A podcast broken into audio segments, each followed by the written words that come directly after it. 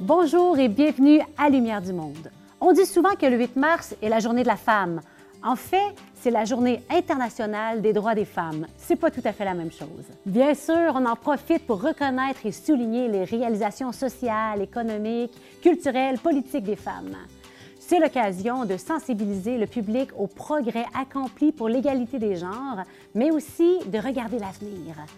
Qu'est-ce qui reste à faire pour que les femmes puissent vivre dans toute leur dignité? Nous accueillons ici même la nouvelle répondante diocésaine à la condition féminine, Madame Mélanie Tremblay. Pourquoi a-t-elle accepté ce rôle et quelle est sa vision? Nous rencontrons aussi deux femmes inspirantes par l'entremise de deux capsules vidéo. Pour notre reportage, nous partons à la découverte de la maison Zoé Blais qui vient en aide aux femmes et aux familles en difficulté dans le secteur de Vanier. Et dans sa chronique, notre directrice des communications, Valérie Robert-Dion, nous propose des ressources coup de cœur concernant les droits des femmes. Bonne émission!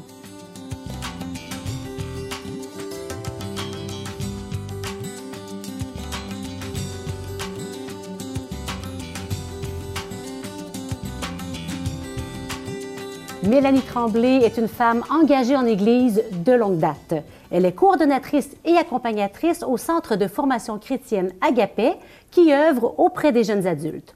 Mère de trois enfants, elle travaille au centre depuis 2006.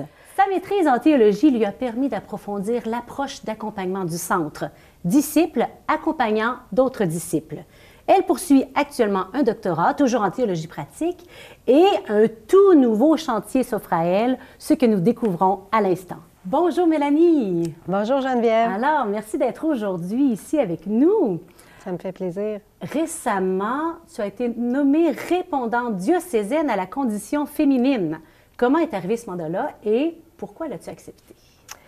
Euh, ben, ce mandat-là est arrivé un peu par surprise, dans le sens mhm. que c'est Mme euh, Thérèse Duval qui assumait ce rôle-là dans le diocèse depuis 2016. Et puis là, euh, Mme Duval a pris sa mhm. retraite. Donc, on m'a approché pour me demander si j'accepterais d'assumer ce rôle-là. On m'a donné un peu d'informations. J'avoue que je n'étais pas tout à fait au courant. Là, je continue à apprendre des choses. C'est peu connu quand même. Au fur et à hein, mesure.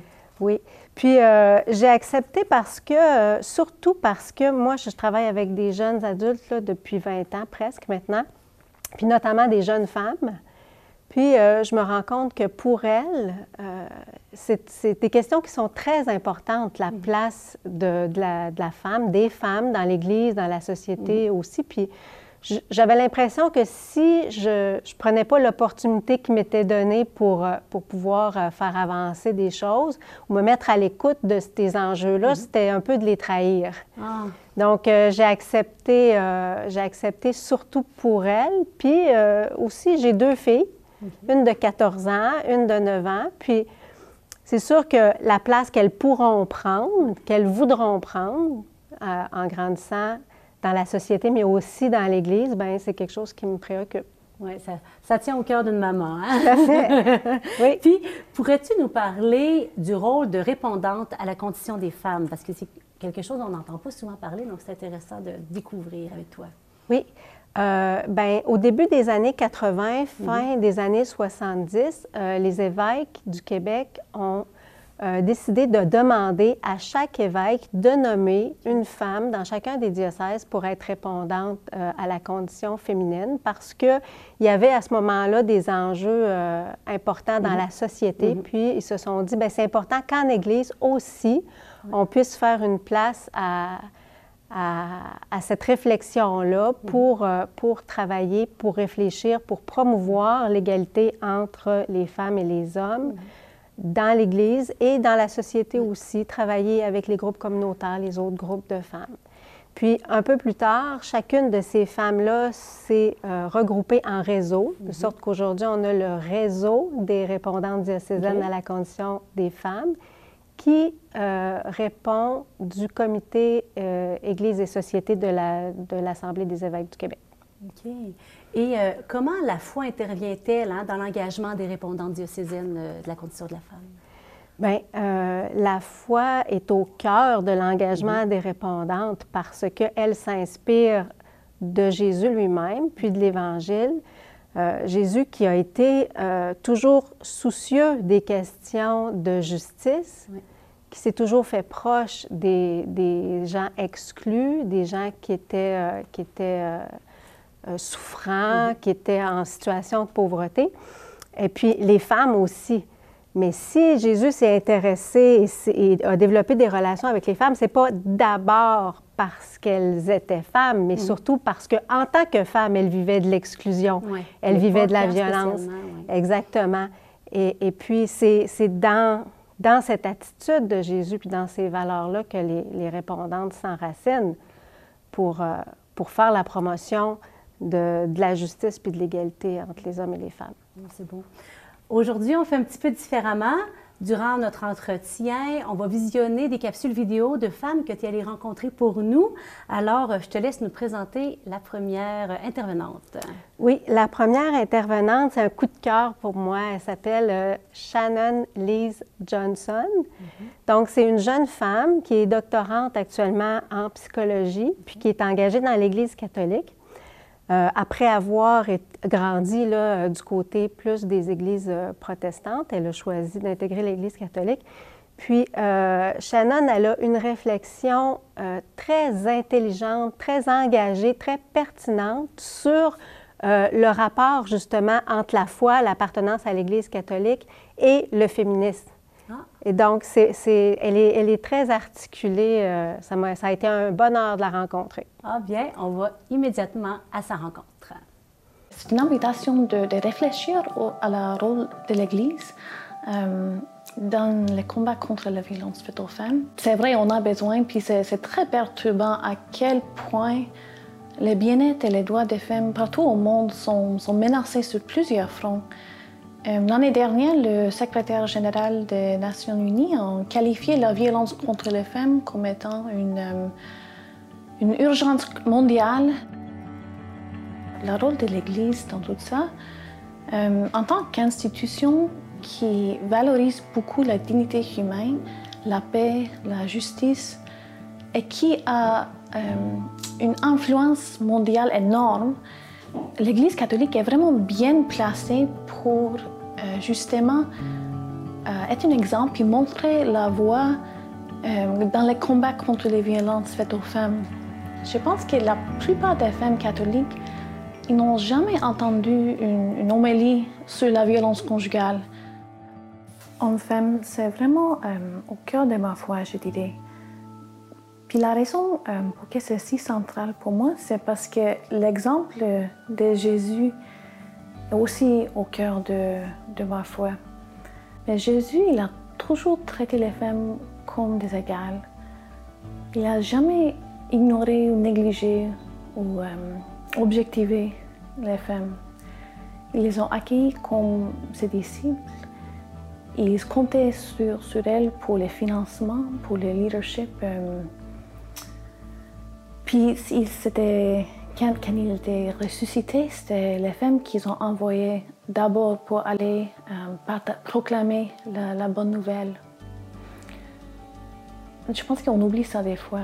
Puis même dans l'histoire de l'Église, surtout l'Église primitive, on, a beaucoup de, on abondance de preuves historiques de les femmes qui, qui étaient des apôtres, qui étaient missionnaires, qui prêchaient, qui dirigent, qui, euh, qui construit et qui guide la communauté ecclésiale. Tout ça pour dire que souvent le discours sur la place des femmes dans l'Église s'est présenté comme si euh, il s'agissait seulement sur les droits des femmes d'avoir une place, d'avoir de leur pouvoir. Puis même si je pense que c'est une dimension très importante puis très légitime, il s'agit aussi du droit de l'Église, du peuple de Dieu, du corps de Christ, de bénéficier des perspectives, les expériences, euh, les nuances, les valeurs différentes que les femmes peuvent apporter euh, à la table.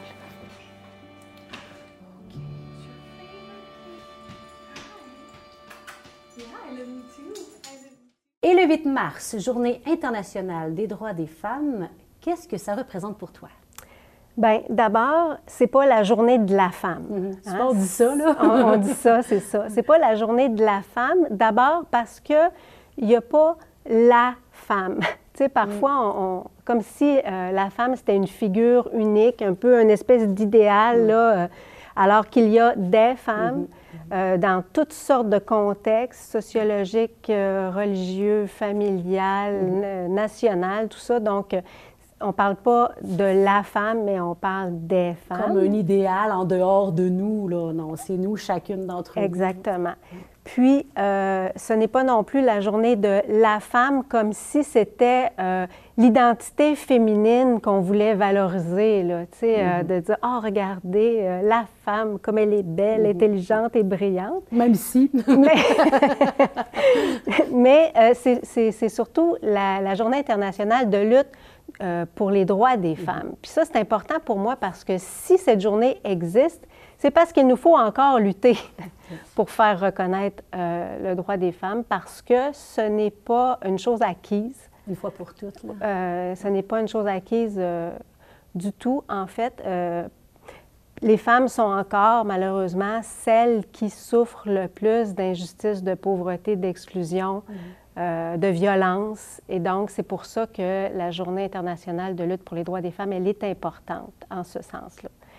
Et puis, euh, aussi, en Église, il me semble qu'on doit s'intéresser à toute forme de lutte contre les injustices, mhm. contre la violence, l'exclusion, etc. Et donc, on a justement une opportunité d'être euh, d'être au service de la mission mhm. euh, en se rendant attentif, attentif, attentif justement aux questions qui sont concernées là, par cette lutte pour les droits des femmes. Nous allons maintenant déjà à notre deuxième capsule vidéo. Je te laisse nous présenter Anne-Valérie. Oui. Anne-Valérie, euh, elle est coordonnatrice au regroupement des groupes de femmes de la capitale nationale. Mhm. Donc, euh, et puis au sein de ce regroupement, c'est elle qui est responsable cette année de l'organisation de la journée euh, du 8 mars. Alors, elle va nous présenter un peu l'historique de cette journée-là, du 8 mars, puis un peu la situation des femmes actuelles qu'on veut, qu'on veut mettre en lumière mm-hmm. justement à l'occasion de cette journée-là, un petit peu le thème de la journée du 8 mars 2022. Bonne écoute. Merci. Je suis Anne-Valérie Lemieux-Breton. Je suis co-coordonnatrice au regroupement des groupes de femmes de la région de la capitale nationale. Donc, on regroupe autour de 35 organisations. Qu'est-ce qui nous réunit? C'est la défense collective des droits des femmes. Euh, on vise dans le fond l'atteinte de l'égalité des femmes entre elles, puis de l'égalité entre les femmes et les hommes aussi, l'amélioration des conditions de vie des femmes. Donc, on lutte prioritairement la lutte à la pauvreté, euh, pour l'accès euh, à notre système de santé, la santé des femmes et tout, les luttes contre les violences faites aux femmes, l'écoféminisme aussi. Cette année, c'est sous le thème L'avenir est féministe qu'on se mobilise à travers le Québec pour la Journée internationale pour les droits des femmes. Euh, je pense qu'on l'a vu durant la pandémie, hein, à quel point il y a encore des inégalités entre les femmes et les hommes. Mais il euh, faut bien voir que oui, ces inégalités-là ont été euh, exacerbées durant la pandémie, mais elles étaient là avant. Ça fait des décennies hein, qu'on s'attaque à notre filet social. Euh, il y a eu des mesures d'austérité draconiennes au Québec aussi hein, qui se sont attaquées à notre système de santé, entre autres. puis, dans le fond, cette journée-là, c'est important de mettre en lumière ces inégalités-là et aussi de voir comment on vit dans un système qui maintient ces inégalités-là, qui maintiennent les femmes dans des situations de pauvreté, dans des situations de violence. Puis c'est important pour nous, le 8 mars aussi, d'amener les solutions. Donc, qu'est-ce qu'on peut faire, qu'est-ce qu'on doit faire collectivement comme société pour vivre dans une société plus juste, plus équitable, plus égalitaire.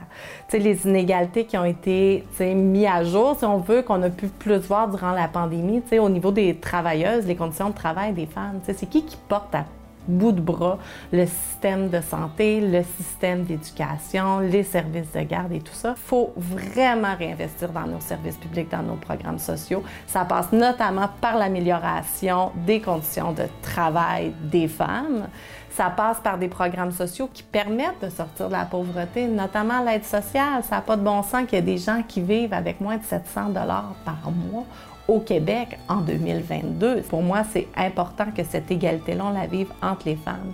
Fait que pour moi, tant qu'il va y avoir du racisme, tant qu'il va y avoir des discriminations envers les personnes qui ont des problèmes de santé physique, des problèmes de santé mentale, tant qu'on va vivre du racisme, tout ça, bien, pour moi, je vais continuer à militer. Puis, tant qu'il va y avoir des femmes qui ont de la misère, puis des hommes, en fait, qu'il y a des gens dans notre société qui ont de la misère à joindre les deux bouts, qui vivent dans des situations de pauvreté, ben c'est absolument inacceptable. Fait que je rêve de ce monde-là où est-ce qu'on va pouvoir vivre sans pauvreté, sans violence.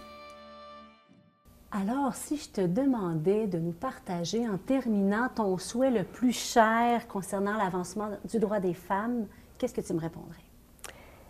En tant que femme euh, croyante engagée mm-hmm. dans l'Église de Québec, je te dirais que mon rêve, ce serait que l'Église soit un modèle. Pour euh, justement la lutte pour le droit des femmes, en fait, pour la lutte pour le droit de tous les êtres humains. Merci, Mélanie. C'est vraiment inspirant. Merci d'être venue à notre rencontre hein, pour parler d'un sujet qui mobilise encore beaucoup, heureusement. Et puis, euh, ben, juste avant de partir, je t'invite à nous présenter le reportage qui suit notre échange, donc l'œuvre de la maison Zoé Blais. Oui. Euh, à la maison Zoé Blais, euh, j'ai rencontré Mme Annie Théroux, qui est euh, présentement la coordonnatrice de la maison Zoé Blais, et puis sœur Raymond Dumont aussi. Euh, la maison Zoé Blais, c'est vraiment une œuvre qui donne des mains, qui met en action toute cette, euh, justement, cette lutte pour la justice qui prend soin, hein, parce qu'on peut, on peut dénoncer, on peut militer, on peut réfléchir, puis c'est très important de le faire, mais ultimement, il faut agir. Et à la maison Zoé Blais, ce sont des mains, des cœurs qui agissent pour donner, j'aime beaucoup l'expression que Mme Annie utilise, pour redonner des ailes aux femmes.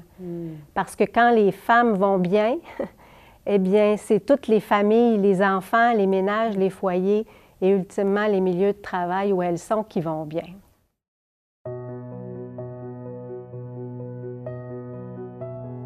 La Maison Zoé Blais existe depuis 37 ans et c'est une œuvre des Sœurs du Bon Pasteur qui perpétue le charisme d'amour, de bonté et de miséricorde de la communauté qui nous a été légué par euh, Marie Fitzbach, notre fondatrice. Alors, c'est un centre de jour où on accueille des femmes, donc ça respecte les mêmes, euh, les mêmes objectifs que euh, Mère fondatrice avait au moment de notre fondation. C'est le petit départ de la journée. Les bénévoles pris un petit café ensemble en jasant, puis après, ben là, on va partir de notre travail. L'œuvre est née avant la communauté. Donc, euh, l'œuvre euh, de la maison, c'était euh, le refuge Sainte-Madeleine, qui est née suite à la demande du, de l'évêque de l'époque en 1850. Il y a eu six collaboratrices. Aujourd'hui, on les appellerait des bénévoles. C'était les bénévoles du temps, dont une qui s'appelle Mère Saint-Joseph, qui, son nom civil était Zoé Blais.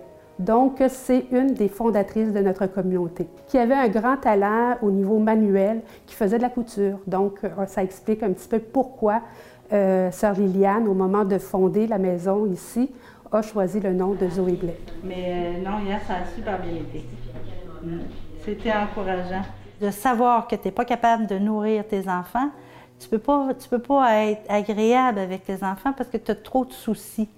Alors, le temps qu'elle fréquente la maison, les soucis sont comme diminués.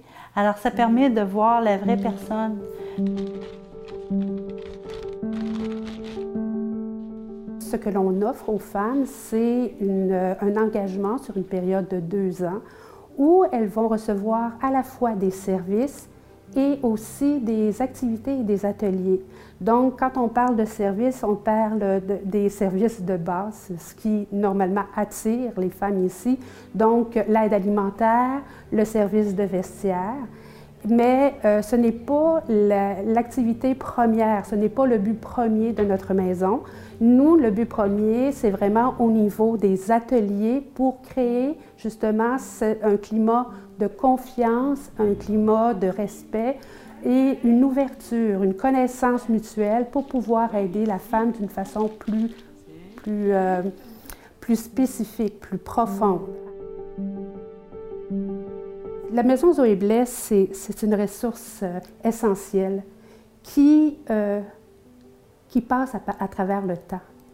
Je pense que Sœur Liliane, quand elle a fondé cette maison-là, elle est venue s'installer à Vanier parce que c'était un milieu ouvrier où les familles étaient avec des revenus quand même assez modestes.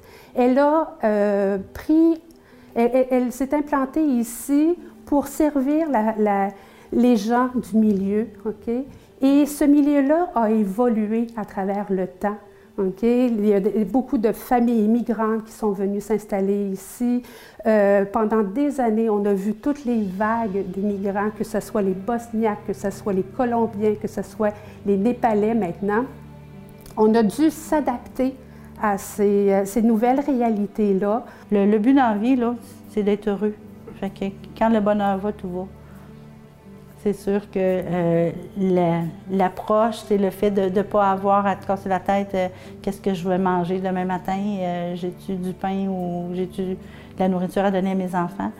C'est un, gros casse-tête de moins que, nos dames ont. Moi, les premières fois, là, je pleurais. J'avais au mois de décembre, c'est comme un Père Noël, il en train de porter un cadeau. Tu sais, avant de décider de venir, là, fait que tu manges tes boules un petit avant de te décider. Bonjour, on est la plus belle maison en ville. Euh, c'est toujours en, je, le dis en joke, mais en, vrai, c'est vrai. Euh, dans la maison, il y a un climat, il y a un climat qui est agréable à travailler. Je dirais, on ne fait pas de miracles, mais en même temps, oui, on fait des miracles. Euh, c'est des, petits miracles, puis on, vit tellement de petits bonheurs parce que dans le fond, la vie, c'est ça, c'est plein de petits bonheurs fait que tu es heureux. le but de la maison, c'est de récolter les petits bonheurs, puis les petites perles. Des fois, on a des, témoignages de dames où ce que tu dis, mon dos, euh, c'est... J'aurais pas pensé que je t'avais atteint à ce point-là, que je t'avais touché autant que ça. Ça fait du bien. Valérie Robert-Dion est la directrice des communications de l'Église catholique de Québec. Cette femme engagée se sent aussi bien concernée par la Journée internationale du droit des femmes. Elle nous présente aujourd'hui des ressources pertinentes sur le sujet.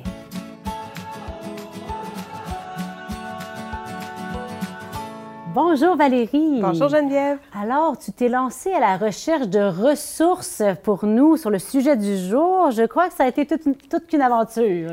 Alors, on plonge. Alors, on plonge. Donc, dans mes recherches, j'étais bien sûr intéressée de voir euh, les, des croyants, des croyantes impliqués au nom de leur foi pour des sujets euh, très, très importants en lien avec les droits des femmes. Et un sujet que je trouvais comme incontournable, c'était la traite des, des personnes, la traite des humains. Et il y a l'Association des supérieurs majeurs de communautés religieuses qui a invité en 2021 le monde entier à s'unir pour créer une association qu'ils ont appelée le CATI, CATI le Comité d'action contre la traite humaine interne et internationale. La traite humaine, c'est pas, euh, ça concerne l'exploitation sexuelle, ça, ça, concerne aussi euh, le, la contrainte au travail, on parle de 30 millions de personnes dans le monde qui sont affectées par ça. Donc, ce n'est pas un problème d'une autre époque ou qui ne nous concerne pas du tout. Au contraire. Alors, le site web du CATI est super intéressant. Ils ont fait un balado de 45 minutes que j'ai trouvé vraiment chouette avec une, travailleuse sociale, une policière d'ici. Tu sais, ça, ça vraiment place bien les enjeux. Je le recommande. On a fait aussi un reportage de Pastoral Québec sur le CATI. Et le CATI, j'ai tiré le fil de ma recherche, fait partie de l'Association internationale Talita Cum. Talita Cum, comme dans l'Évangile. Exactement. Quand Jésus dit Jeune fille, lève-toi. Exactement. Jeune fille, lève-toi. Très beau nom pour cette association internationale. Encore une fois, c'est des gens de vie consacrée qui s'impliquent pour sensibiliser et prendre action pour faire bouger les choses. Donc, j'étais vraiment reconnaissante mm-hmm. envers ces, gens-là qui, s'impliquent depuis, depuis longtemps. C'est de toute beauté. Comme autre organisation incontournable dans notre Église du Québec sur ce sujet-là, il y a le réseau des répondantes à la condition féminine. Mm-hmm. Donc, on a rencontré euh, à SCDQ-TV Mélanie Tremblay, la nouvelle répondante. Il y a, chaque diocèse a sa répondante mm-hmm. et ce réseau-là existe depuis 40 ans. Ils ont fêté leur 40e l'an passé. Euh, le 21 mars 2021. Ils ont fait une rencontre Zoom de fête qui s'est branché 200 personnes. Donc, euh, un réseau de personnes actives qui, sont, qui ont, la cause bien à cœur. Si vous voulez un petit compte rendu de cette fête-là, mm-hmm. sur Google, je l'ai trouvé mm. sur le site de Femmes et Ministères. Femmes et Ministères, une association de femmes engagés en Église qui sont particulièrement préoccupés de l'amélioration de la situation des femmes en Église. Donc ça, c'est le point plus spécifique qui les préoccupe, le réseau Femmes et Ministères. Et ce qui m'amène à, à, creuser un petit peu plus cette question-là de la place des femmes dans l'Église. Il y a il y, a bien, il, y a, des livres hein, qui peuvent euh, nous aider à approfondir le sujet. Euh, Mélanie Tremblay m'a parlé du livre d'Anne Soupa et de Christine Pedotti, qu'elle considère comme un classique. C'est Les pieds dans le bénitier. Euh, c'est une, elle dit c'est une proposition magnifique pour faire l'Église autrement et d'une façon résolument tournée vers l'avenir. Dans leur démarche à ces deux théologiennes-là, il y a toute l'idée d'être insatisfaite de certaines réalités, de perceptions qu'ils ont de la place de la femme dans l'Église et de vouloir transformer les choses.